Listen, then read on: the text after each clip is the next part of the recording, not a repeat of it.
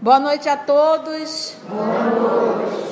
Hoje, 20 de janeiro de 2020, todos nós estamos reunidos para estudarmos a obra há dois mil anos. Nós estamos no capítulo 1, intitulado Dois Amigos. É o encontro de Flamínio e Públio Lentulus. O nosso querido Públio Lentulus está recebendo Flamínio Severo. Foi falado a semana passada, apresentando, o nosso querido Emmanuel apresentando o senador público, ele tem aproximadamente um pouco menos de 30 anos já o nosso Flamínio tem uma idade um pouco mais avançada em relação a este jovem. Então, eles estão agora no momento do diálogo e o nosso querido senador, é um senador romano, apresentou a problemática familiar. Ele tem uma filha que foi diagnosticada com hanseníase. O amigo então do senador achou assim um absurdo, um atrevimento o médico dar esse diagnóstico. Nesse momento eles estão nessa conversa. Então o senador, para meio que desconversar, perguntou: "E como vai seu filho, Plínio?"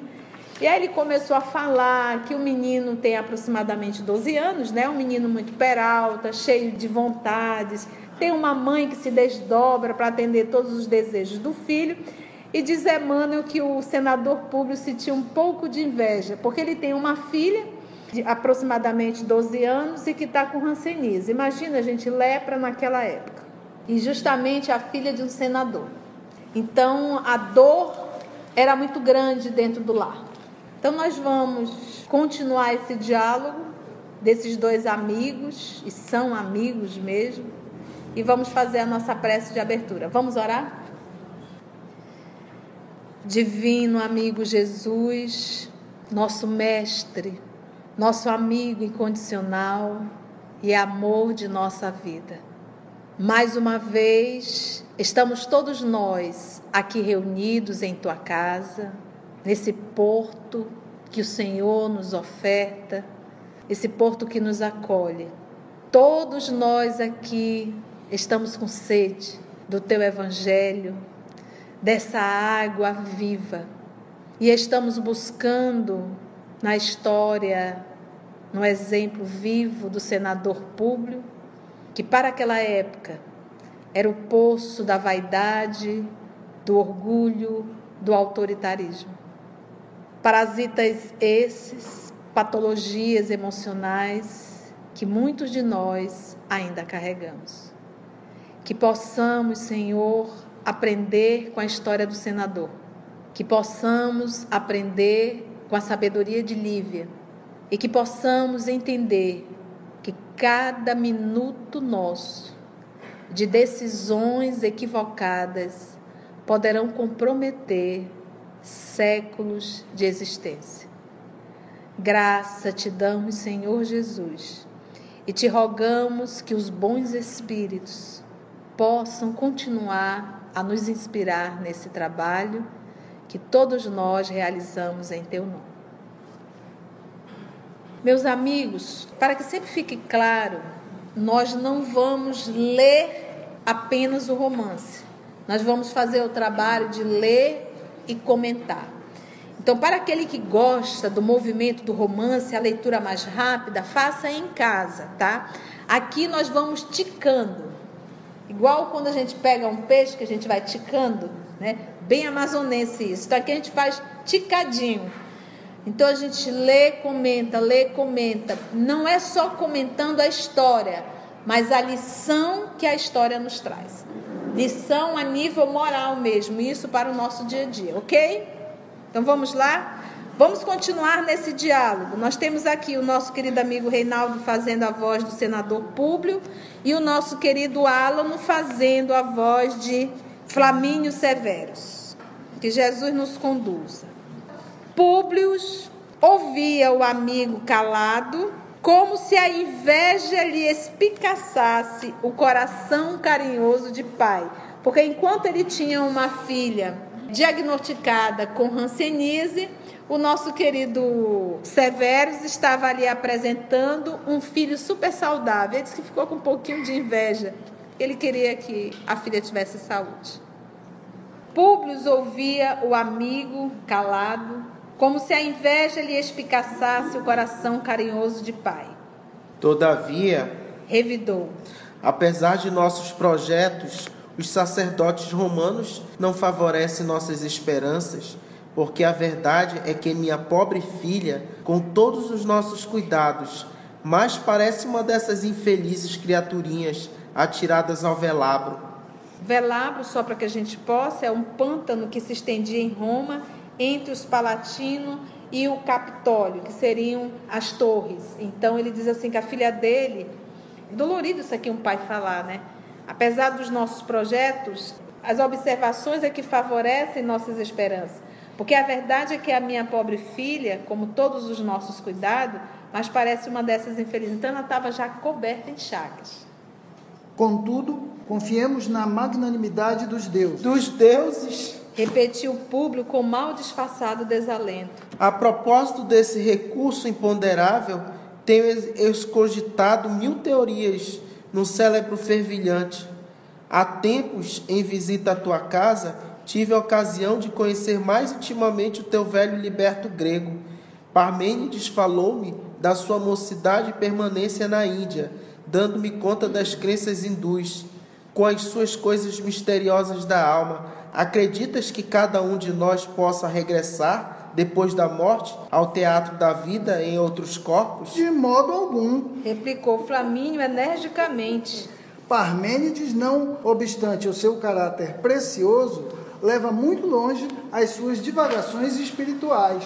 Então você vê aqui o que, que a dor faz, né? Então ele, nesse movimento de dor, a dor de ver a filha nessa situação, foi conversar com o escravo do Flamínio. E esse escravo que viveu na Índia, você sabe que reencarnação, a palavra reencarnação foi criada por Allan Kardec.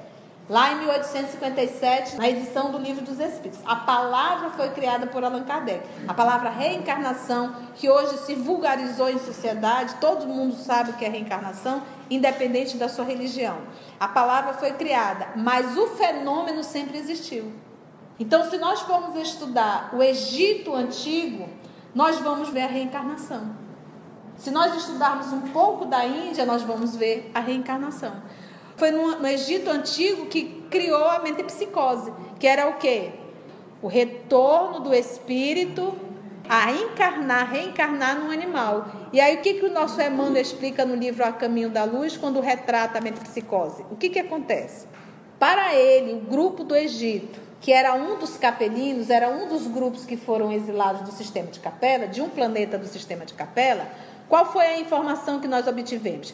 Que quando eles reencarnaram no planeta Terra, o planeta ao qual eles saíram para reencarnar no planeta de provas e expiações, a impressão que ficou no psiquismo é que eles estavam voltando para habitar no corpo de um animal, porque eles estavam voltando no mundo primitivo. É igual nós, muitos de nós estamos sendo exilados. Para o sistema que nós vamos, para o planeta que nós deveremos ir, se formos exilados, é um planeta primitivo. Vai parecer um retrocesso, porque na verdade, a nível intelectual, eu estou bem mais avançado, mas a nível moral, eu estou igual ou pior. Porque muitos de nós, apesar de estar num planeta onde há um desenvolvimento intelectual muito grande, a gente se comporta quase sempre como bicho. Come, bebe, dorme, procria. E se alguém pegar no teu osso, tu morde faz sexo sem a mínima responsabilidade, como um bicho. O psiquismo é ainda primitivo. A intelectualidade desenvolveu, mas a moral não. Então, daí surgiu. Então, a palavra reencarnação, a palavra foi cunhada, foi construída, foi com Kardec. Essa nomenclatura foi Kardec. Mas o fenômeno sempre existiu. Os povos mais antigos já tinham essa informação. E no Evangelho nós vamos encontrar quando o doutor da lei questiona o nosso Senhor. O que o homem deverá fazer para chegar no reino de Deus? Jesus diz assim: nascer de novo. Como eu, um homem velho, posso de novo entrar no ventre da minha mãe? Está vendo como ele entendeu? Aí Jesus disse assim: se tu não consegues entender as coisas da terra, como tu queres que eu te explique as coisas do céu? E aí foi quando surgiu: tem que nascer da água e do espírito. Água no Antigo Testamento é a matéria.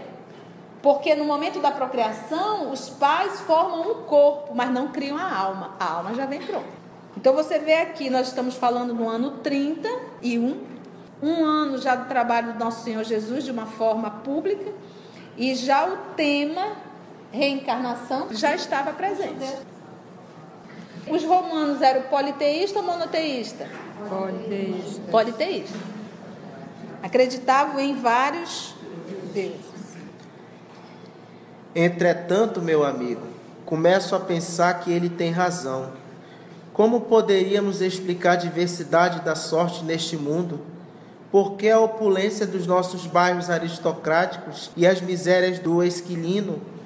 A fé no poder dos deuses não consegue elucidar esses problemas torturantes. Vendo minha desventurada filhinha com a carne dilacerada e apodrecida, sinto que o teu escravo está com a verdade que teria feito a pequena Flávia nos seus sete anos incompletos para merecer tão horrendo castigo das potestades celestiais? Que alegria poderiam encontrar as nossas divindades nos soluços de uma criança e nas lágrimas dolorosas que nos calcinam o coração? Não será mais compreensível e aceitável que tenhamos vindo de longe com as nossas dívidas para com os poderes do céu? É, só uma observação. É muito lógico a linha de raciocínio do senador, e só para que a gente possa entender a parte histórica, quando ele fala e as misérias do Esquilino, é porque o Esquilino era uma das sete colinas de Roma. Ela era a mais alta e em torno dela o maior número de miseráveis. Por isso que ele diz assim: dos nossos bairros aristocráticos e as misérias do Esquilino. E aqui ele está fazendo um raciocínio, que aí a gente faz uma nova observação. Quando a gente olha uma criança nascendo toda deformada, aí a gente diz: por que Deus fez isso? Por que, que Deus permite? Ou então uma criança já com problemas no coração, sem um rim, ou já com os dois comprometidos, com um problema digestório, com um problema na visão, e você para para olhar por quê, meus irmãos? A gente tem que entender o seguinte: Deus cria corpos perfeitos. Quem deforma o corpo somos nós, com a nossa teimosia e a nossa rebeldia. Às vezes a gente diz: Fulano tem 85 anos, fumou a vida inteira, fez exame, o pulmão está maravilhoso. Pulmão físico, o pé espiritual não. Vai nascer com insuficiência respiratória. Hoje nós temos uma doença, a criança nasce com diabetes nasce, ela vai passar a vida inteira calculando o que tem que comer. Foi o abuso de ontem. As amputações do diabetes, expiações. Anestesiada agora. O que lá atrás eu tenha feito a sangue frio em outros. A cegueira. Então, ou seja, a gente tem que entender que a lei é olho por olho, dente por dente. Que nós espíritas vamos estudar ação e reação. Uma pessoa que pega um revólver, dá um tiro na cabeça, estoura tudo. Como é que você acha que está o modelo organizador biológico? Como é que vai estar o corpo perispiritual dele? Como é que você acha que vai estar o corpo perispiritual? Então, gente, aqui ele está sendo muito lógico. É um processo expiatório? É. Então, quando eu olhar para uma criança, outra coisa. Eu vou estar tá sempre fazendo isso. Memória de um suicida. Era necessário nascer espíritos que foram suicida e que teriam problemas mentais devido ao tiro. Olha, é necessário ter um pai e uma mãe. Um casal recém-casado e uma jovem que seria mãe solteira. Mundo espiritual à noite, momento do sono, leva os três. A espiritualidade amiga disseram assim: Olha, nós temos dois irmãos que precisam reencarnar e precisamos de pais para ter essas crianças.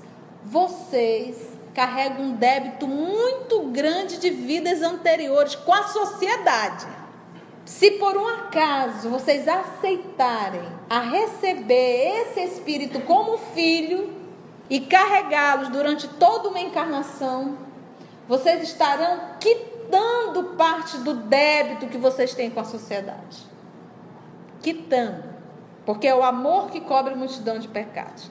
O casal, ah, mas nós somos muito jovens, acabamos de casar, um filho doente, porque se Deus fosse atender os nossos pedidos, ninguém ia espiar. Porque quando a gente vê alguém prenha, alguém grávida, você diz assim, que nasça com saúde. Eu digo, quando for para espiar, não vai ter quem? Aí eles disseram que não queria não. O casal. Falou com a jovem, eu, mãe solteira, e ainda por cima de filho doente, ah, eu não quero, não, não, então vem cá. Eu vou mostrar um pouquinho o passado de vocês. Abre aquela tela, e aí foi mostrar o que eles fizeram no passado. Diz Ivone Pereira no livro que só ouviu os gritos. Saíram de lá, a gente topa, a gente topa, tem quantos? Manda. Por isso que às vezes a gente vê pai e mãe numa situação dessa, eles são muito solícitos. Porque no fundo, no fundo, eles sabem que tem que cuidar bastante. Isso é uma regra, não é uma regra, mas é um caso. Deus deu, fez corpos perfeitos. Quem deformou o corpo foi o meu livre-arbítrio. Então não há uma patologia que não seja um processo ou de prova ou de expiação, ou os ambos. E que eu não posso jogar a responsabilidade mais para Deus, mas sim para o meu livre-arbítrio. E se eu tenho um filho nessa condição, hoje é muito comum a gente encontrar crianças autistas. Muito. Aí você perguntou, o que, que aconteceu? Porque é comportamental, é uma doença comportamental. Então, o que levou essa pessoa a chegar nesse grau? As doenças psíquicas e emocionais, ela não surgiu assim, ó, surgiu. Eu vim me deformando, eu vim me destruindo, eu vim me desequilibrando ao longo dos séculos. Hoje a gente está cheio de mania. A gente é cheio de neurose. É neurose com limpeza, é neurose com isso, é neurose com aquilo, tem que ser assim, é neurose da beleza. Você estica tudo, você põe tudo, você faz, você faz. A gente está ficando doido. A gente surta se a roupa tiver com um negóciozinho aqui, porque tinha que estar tá bem. Então, nesse nosso processo, a gente está surtando. E vai chegar uma hora que a gente vai ficar realmente surtado. Porque a gente está o quê? Adoecendo as nossas emoções. E tia, tem, é, me lembrei do, do Céu e Inferno, que conta a história do cara que era industrial, ele era bom, e ele tinha uma indústria, e ele era uma pessoa honesta e tudo, e a caldeira explodiu, e ele ficou apodrecendo, as carnes desfazendo, e ele ainda viveu por 12 horas. Mas ele não queixou, não reclamou nem nada. E o Allan Kardec evoca. E aí ele diz que dois séculos para trás, ele condenou uma jovem entre 12 e 14 anos para conspirar contra a igreja. E até o, o Gozes, os que iam acender o fogo, não quiseram. E ele pegou, foi, acendeu a fogueira e a, e a moça morreu. Ele disse que passado esses dois séculos ele foi se aprimorando, mas a consciência de culpa ficou e ele pediu é. para essa hora vir e ele se prometeu que ele não ia nem se queixar e nem reclamar. E aí ele fala que essas 12 horas aí ele conta. Parece que eu era inocente, mas, mas eu não era. E ele conta. E essas 12 horas eu agradeço a Deus que me deu força para eu não me queixar e nem murmurar, porque eu tinha pedido e que o Senhor da vida vai me dar a honra de apagar a minha dívida e eu esquecer, porque ele disse dois séculos que ele não esquecia isso. Porque a gente diz assim, poxa, mas Deus não poderia perdoar? Gente, Deus não fica bravo.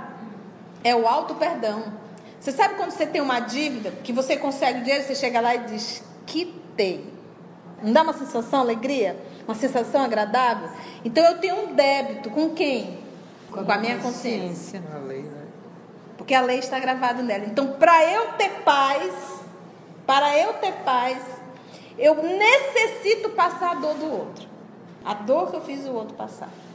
Então, gente, eu assim que essa história da Flávia aqui, essa criança de 7 anos de idade, já coberta em chagas com a hanseníase, que era uma doença expiatória, como muitas, a gente entender que em nenhum momento nunca existe vítima na lei. Deus não erra.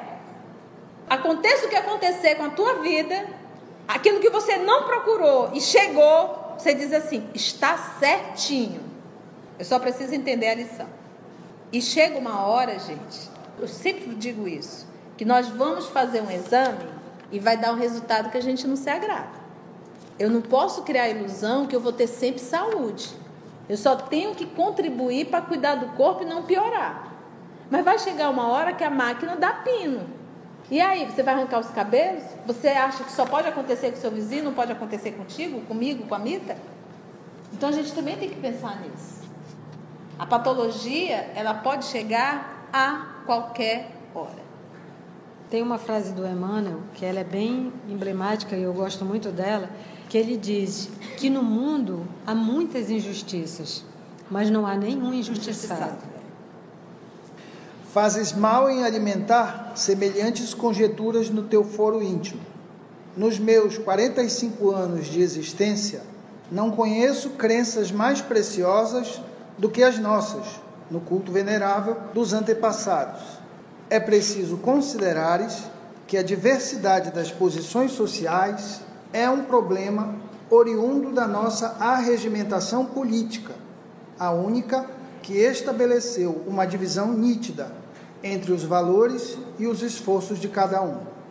Quanto à questão dos sofrimentos, convém lembrar que os deuses podem experimentar nossas virtudes morais com as maiores ameaças à enfibratura do nosso ânimo, sem que necessitemos adotar os absurdos princípios dos egípcios e dos gregos, princípios, aliás, que já os reduziram ao aniquilamento e ao cativeiro. Já oferecestes algum sacrifício no templo depois de tão angustiosas dúvidas? Então, a gente vê o nosso querido senador, ele consegue aceitar, racionalizar e compreender a reencarnação. Ele consegue, o Flamínio não. Então, enquanto um está tentando fazer o movimento na vertical, vem o outro, Flamínio, que tem 45 anos, 15 anos mais velho que ele, ao qual ele tem um respeito muito grande por esse amigo, e traz ele de novo terra a terra. Que é isso que a gente tem que entender. Às vezes você está numa linha de raciocínio até legal e você vai compartilhar isso com um amigo que não tem muito conhecimento, mas que de repente escuta o que tu quer ouvir. Tu diz, é verdade, não existe nada disso não, a gente tem que ser mais direto, tem que ser mais racional, tem que ser assim mesmo, e a gente chuta o pau da barraca. Duas informações aqui. No ano de 31, a Flávia estava com 7 anos, então é interessante nós anotarmos.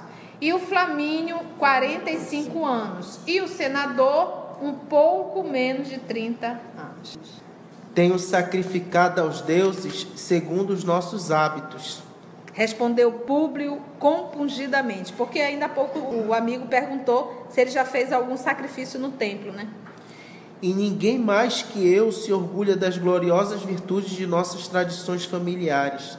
Entretanto, minhas observações não surgem tão somente a propósito da filhinha Há muitos dias ando torturado com o espantoso enigma de um sonho. Um sonho? Como pode a fantasia modificar desse modo o valor de um patrício? Públio Lentulus recebeu a pergunta, mergulhada em profundas cismas. Gente, vocês já perceberam que esse amigo dele acaba ressaltando muito o que no, no senador? O orgulho. Quando o senador falou, um médico informou, deu diagnóstico que a minha filha está com a hanseníase, com a lepra. Na época era lepra. Ele disse, mas que atrevido! Como é que ele pode né, dar um diagnóstico desse para uma filha de um senador?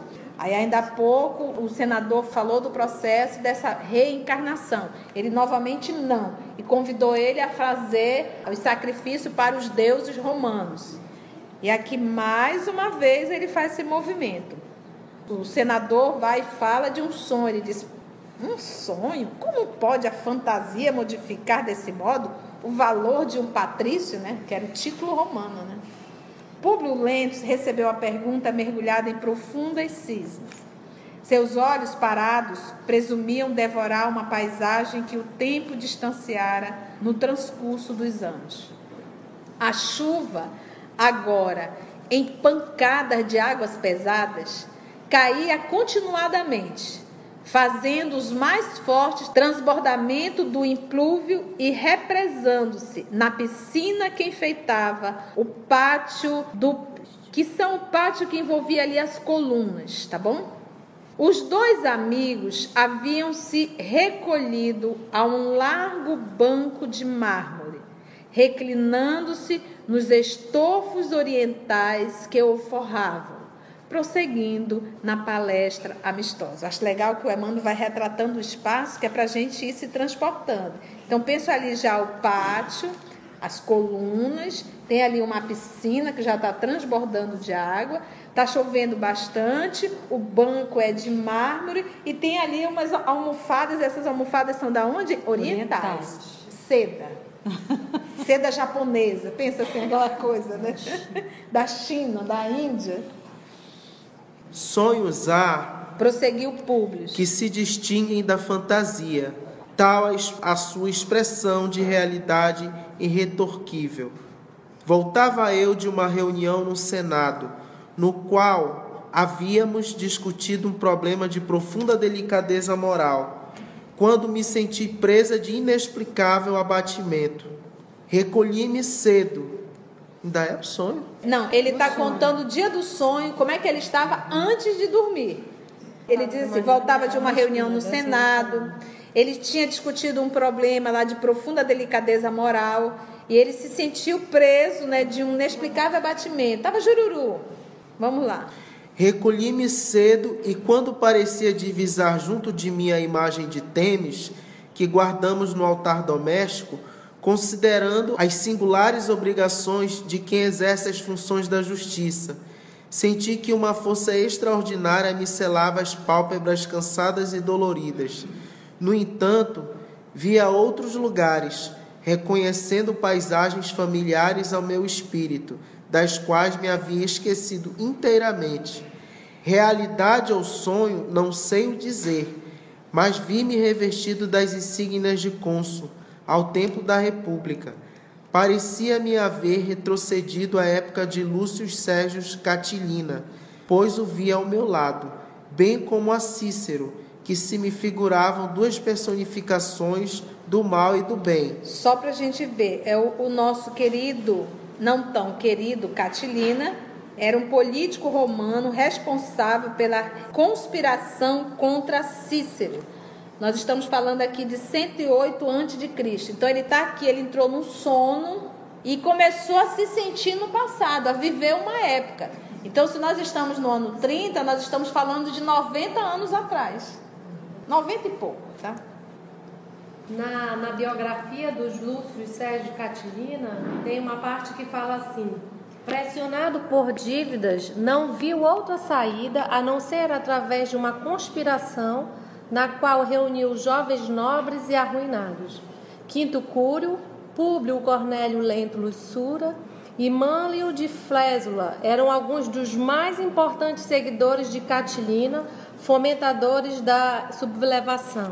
Só para dizer que ele está citado ele tá também tá citado. na história. É, ele, é, esse senador, que ele vai explicar daqui a pouco quem era, também se envolveu com Catilina e fez muita perversidade, não foi pouca não. E Catilina é, nasceu 108 antes de Cristo e morreu 62, 62 anos de Cristo, só para ter ideia de quando ele está sonhando atrás, é. né? Mais ou menos um século. E Cícero, filósofo, orador, escritor, advogado e político romano. Sentia-me ligado ao primeiro por laços fortes e indestrutíveis, como se estivesse vivendo a época tenebrosa da sua conspiração contra o Senado e participando com ele da trama ignominiosa que visava a mais íntima organização da República. Prestigiava-lhe as intenções criminosas, aderindo a todos os seus projetos com a minha autoridade administrativa assumindo a direção de reuniões secretas, nas quais decretei assassinatos nefandos. Num relâmpago, revivi toda a tragédia, sentindo que minhas mãos estavam nodoadas do sangue e das lágrimas dos inocentes. Contemplei atemorizado, como se estivesse regressando involuntariamente a um pretérito obscuro e doloroso, a rede de infâmias perpetradas com a Revolução em boa hora esmagada pela influência de Cícero. E o detalhe mais terrível é que eu havia assumido um dos papéis mais importantes e salientes na ignomínia. Todos os quadros hediondos do tempo passaram, então, à frente dos meus olhos espantados e ensandecidos. Que é isso que a gente tem que entender, gente. toda a nossa história está no nosso inconsciente. Toda. Toda. E aquela ao qual eu carrego culpa está mais presente ainda. Que é o caso dele aqui. Então não tem nada apagado. A reencarnação é um momento de repouso da culpa. Repouso. Porque quando nós estamos encarnados, a gente tem essa cara de anjo, sacana. Você está entendendo? A gente tem a carinha de anjo, mas só Deus o sabe o que nós já aprontamos. E aí a misericórdia divina, misericórdia mesmo, nos dá bênção do esquecimento. Mas basta a gente prestar atenção nas nossas tendências, nos nossos pensamentos, nas nossas atitudes diárias e a gente tem um pouco da noção do capeta que ainda somos. Que na misericórdia divina ninguém está desamparado, que ele está tendo noção, recordações, que ele está pensando, olha, ele não pensa errado, quer dizer assim, eu estou acreditando que o teu servo tem razão, porque eu tive um sonho que era tão vívido que eu me senti lá. E a gente sabe, e os espíritos dizem que quando vem do inconsciente para o inconsciente coisas, traumas, grandes processos, é porque está na hora de trabalhar. Está na hora de trabalhar. Não vem, esses despertadores, eles não vêm de graça só para te tomar um conhecimento e dizer, ai, acho que foi com alguém, que eu, meu parente, meu vizinho. Não, é um despertador que está chegando uma hora que para ti é assim, é aquelas horas, como diz o, Gosto do Emmanuel que ele diz também: quando os ponteiros da vida, do relógio da vida se encontram para ti e para todos nós eles vão se encontrar, é a hora da tua mudança e da tua decisão. Que aí, como a tia falou, tu pode num minuto perder séculos para frente. É. Quando ele diz aqui, olha, num relâmpago, num relâmpago, revivi toda a tragédia sentindo que minhas mãos estavam nodoadas de sangue e das lágrimas dos inocentes. Isso aí é o quê? Culpa. E culpa vívida, ele está sentindo. Culpa. Uma vez lembrando, aciona tudo. Estar como senador é misericórdia divina para ele esquecer. Então, quando a gente está encarnado, a gente parece bonzinho, a gente parece que está legal, mas não. E olha, a gente acaba repetindo os mesmos erros. É impressionante. A gente cai igual um besta no mesmo buraquinho. Vai para fazer diferente. Vai para fazer diferente. E ele aqui teve mil avisos. Aí tu vai dizer, poxa, se eu tivesse um aviso desse, acho que eu mudava. Gente, eu digo, quem participa do EOS, Estudo de Obras Selecionadas... Só um aviso. E detalhe, a gente não pode nem dizer que é sonho. Né? É, nove horas da noite. Nove horas da noite, todo mundo acordado e a gente, a bom levar chibatada, a bom levar advertência, né? Para ver se a gente toma jeito. Continua o sonho. Todavia, o que mais me humilhava nessas visões do passado culposo, como se a minha personalidade atual se envergonhasse de semelhantes reminiscências, é que me prevalecia da autoridade e do poder para, aproveitando a situação, exercer as mais acerbas vinganças contra inimigos pessoais, contra quem expedia ordens de prisão, sob as mais terríveis acusações e ao meu coração desalmado não bastava o recolhimento dos inimigos aos calabouços infectos, com a consequente separação dos afetos mais caros e mais doces da família. Ordenei a execução de muitos na escuridão da noite, acrescendo a circunstância de que há muitos adversários políticos mandei arrancar os olhos da minha presença contemplando-lhes os tormentos com a frieza brutal das vinditas cruéis. Ai de mim, que espalhava a desolação e a desventura em tantas almas, porque um dia os oprimidos se lembraram de eliminar o verdugo cruel.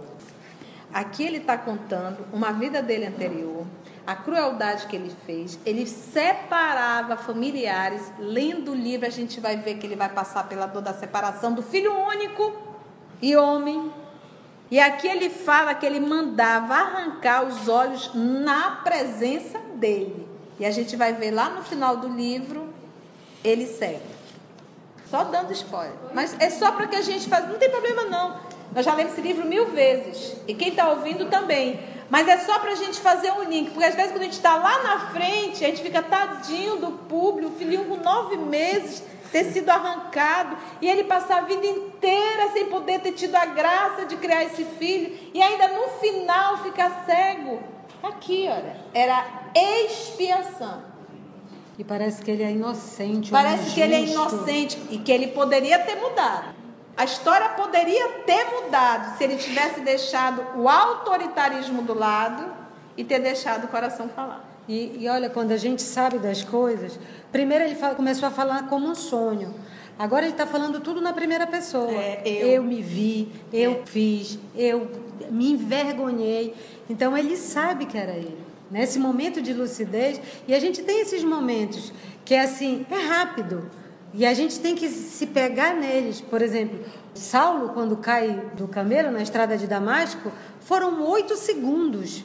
Sabe por que essa história chegou até nós? Porque ele se agarrou com esses oito segundos e ele contou para todo mundo. Aonde ele chegava, ele dizia: Eu não sei, eu só sei que foi isso, e foi Jesus sim. Se alguém dissesse que não, ele era, e ele mandou. Então, assim, não é um, não vai passar. Olha, uma semana, um mês eu venho aqui toda noite te dar um recado. Não, é uma coisa rápida que você tem essa impressão nítida como ele tem. Ele já está falando na primeira pessoa. Era ele, ele sabe disso. É, e a outra, porque esse, capítulo vai falar muito da reencarnação, é a história dele, ele contando. E a outra coisa que a gente tem que entender dizer assim, posição se a gente nascesse lembrando, não seria mais fácil?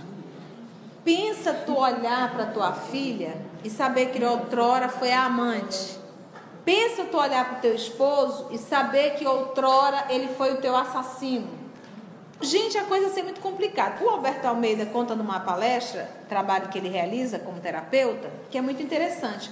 Uma paciente dele casou e na noite de núpcia nada aconteceu. E o esposo respeitou. Passou uma semana, nada. Um mês, nada. Um ano, nada. Dois anos, ela conseguiu ceder e ficou grávida. E aí a coisa ficou assim muito esporádica o relacionamento com o marido. E o marido era católico, um homem maravilhoso, muito compreensivo. Só que começou a incomodá-la. Ela começou a ficar incomodada. Porque ele era um homem tão bom, por que, ela não conseguia? E ela, sendo católica também, acabou procurando terapeuta. Quando ela disse que ela ia fazer a terapia, ele pulou. Disse: Não, você não precisa fazer isso. Nós não acreditamos nisso. Fazer isso para quê? Eu não estou incomodado com nada. A gente vai resolver. A gente vai resolver, não precisa ir. E ela disse: Eu vou.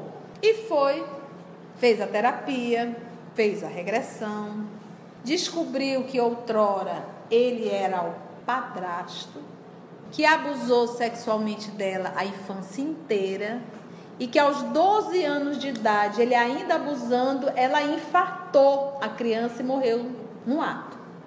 E ele ficou enlouquecido. Hoje era esposo. Por isso a rejeição. E por isso a compreensão dele. Voltou para casa ele estava na porta aguardando. Olha as perguntas. Você fez a regressão? Fiz. Eu estava na sua regressão? Estava. Eu abusei de você? Então, gente, a gente não lembra tudo, mas a gente desconfia de muita coisa. Por isso que alguns a gente consegue calar, porque algo nos segura. Porque a gente sabe que a gente tem telhada de vida. Então aquilo que freava ele era a culpa que ele carregava lá atrás. Entendeu, gente? Então a gente não lembra da história, mas a gente carrega o sentimento. E esse sentimento é: eu olho para o Luiz, eu não lembro o que o Luiz fez, dando um exemplo, mas eu tenho uma raiva dele. Quando eu olho para ele, me dá uma raiva. Não, é só brincadeira, tá, Luiz? Adoro o Luiz. Já é. Mas é um sentimento que eu não sei explicar. O Luiz é um cara legal. Ele faz tudo para me agradar. Super para me agradar, mas é um negócio dentro de mim. E tem aquele outro que me vive dando fora, paulada. É meu irmão, meu pai, seja lá o que for, indiferente. E eu tô ali cheio de amor. É culpa. É a culpa. Porque essa rejeição dele é porque eu já maltratei muito. Por isso é que ele não cai de amor por mim. Porque a pessoa que me agride, que é um familiar meu que me agride, carrega mágoas. Entendeu, gente? Então a gente esquece, entre aspas, sentimento ninguém esquece, emoção ninguém esquece. Depois de toda a série de escândalos que me afastaram do consulado, senti o término dos meus atos infames e misérrimos diante de carrascos inflexíveis que me condenaram ao terrível suplício do estrangulamento, experimentando então todos os tormentos e angústias da morte. O mais interessante, porém, é que revi o inenarrável instante da minha passagem pelas águas escuras do Aqueronte, quando me parecia haver descido aos lugares sombrios do Averno onde não penetram as claridades dos deuses. A grande multidão de vítimas acercou-se então de minha alma angustiada e sofredora, reclamando justiça e reparação e rebentando em clamores e soluços que me pareciam no recôndito do coração. Ok, isso é o inferno? Isso é o inferno? É. Isso é o inferno. Averno é o inferno. É, é só para a gente ver aqui, tem aqui, ó, Aqueronte, rio mitológico localizado no Épiro, região do noroeste da Grécia. O nome rio pode ser traduzido como rio do infortúnio e acreditava-se que fosse um afluente do rio Styx, este localizado no mundo dos mortos. Nele se encontra Caronte, o barqueiro que leva as almas recém-chegadas ao outro lado do rio as portas do Hades, onde o Cérbero os aguarda. E na mitologia, o outro termo, averno, na mitologia é o mesmo que inferno. Por que, que é inferno? Ele machucou muita gente, ele angariou amigos e inimigos. Beleza. Se ele tivesse angariado amigos, como o doutor Bezerra de Menezes, ele seria acordado no mundo espiritual por um cântico de vozes agradecendo aquele nobre homem que deu a vida em prol dos pobres. Mas como ele não angariou amigos, ele angariou inimigos, encontra-se ele em um ambiente triste, fétido, sombrio, e os seus inimigos em cima dele, cobrando e tentando matá-lo novamente. É um inferno, gente. E é tão interessante quando tu falaste dos sentimentos, que ele fala aqui, ó clamores e soluços que me pereciam no recôndito do coração, que sucumbia, que morria no coração dele. No coração como sede dos sentimentos, não no coração físico, já que já está desencarnado. Então, esses sentimentos ele levou, e é aí que ele recorda. Com certeza. Gente, cenas do próximo capítulo. Nós estamos na metade do sonho, vai ficar todo mundo dormindo, para na próxima semana a gente dar continuidade nesse sonho, ok? Foi bom o estudo? Deu para aprender algo para o nosso cotidiano? Vamos envolver a nossa irmã Aramita para fazer a nossa prece de encerramento.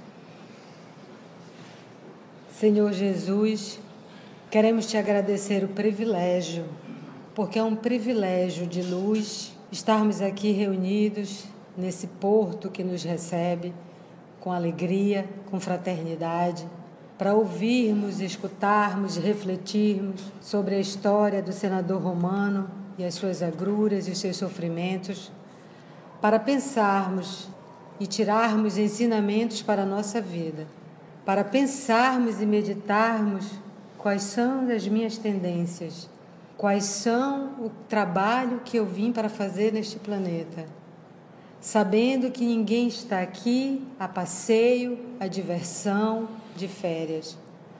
Ajuda-nos, Senhor, a abrirmos o nosso entendimento através dessas histórias, para não precisarmos passar por sofrimentos atrozes, por quedas sensacionais que nos atrasam cada vez mais. Ajuda-nos, Senhor, a sabermos o momento de decisão, o momento de mudarmos para te seguir, para ir ao teu encontro, Tu que estás nos esperando há séculos e séculos. Ajuda-nos, Senhor, porque sabemos e temos certeza que Tu estás conosco hoje e sempre. Que assim seja. Assim seja.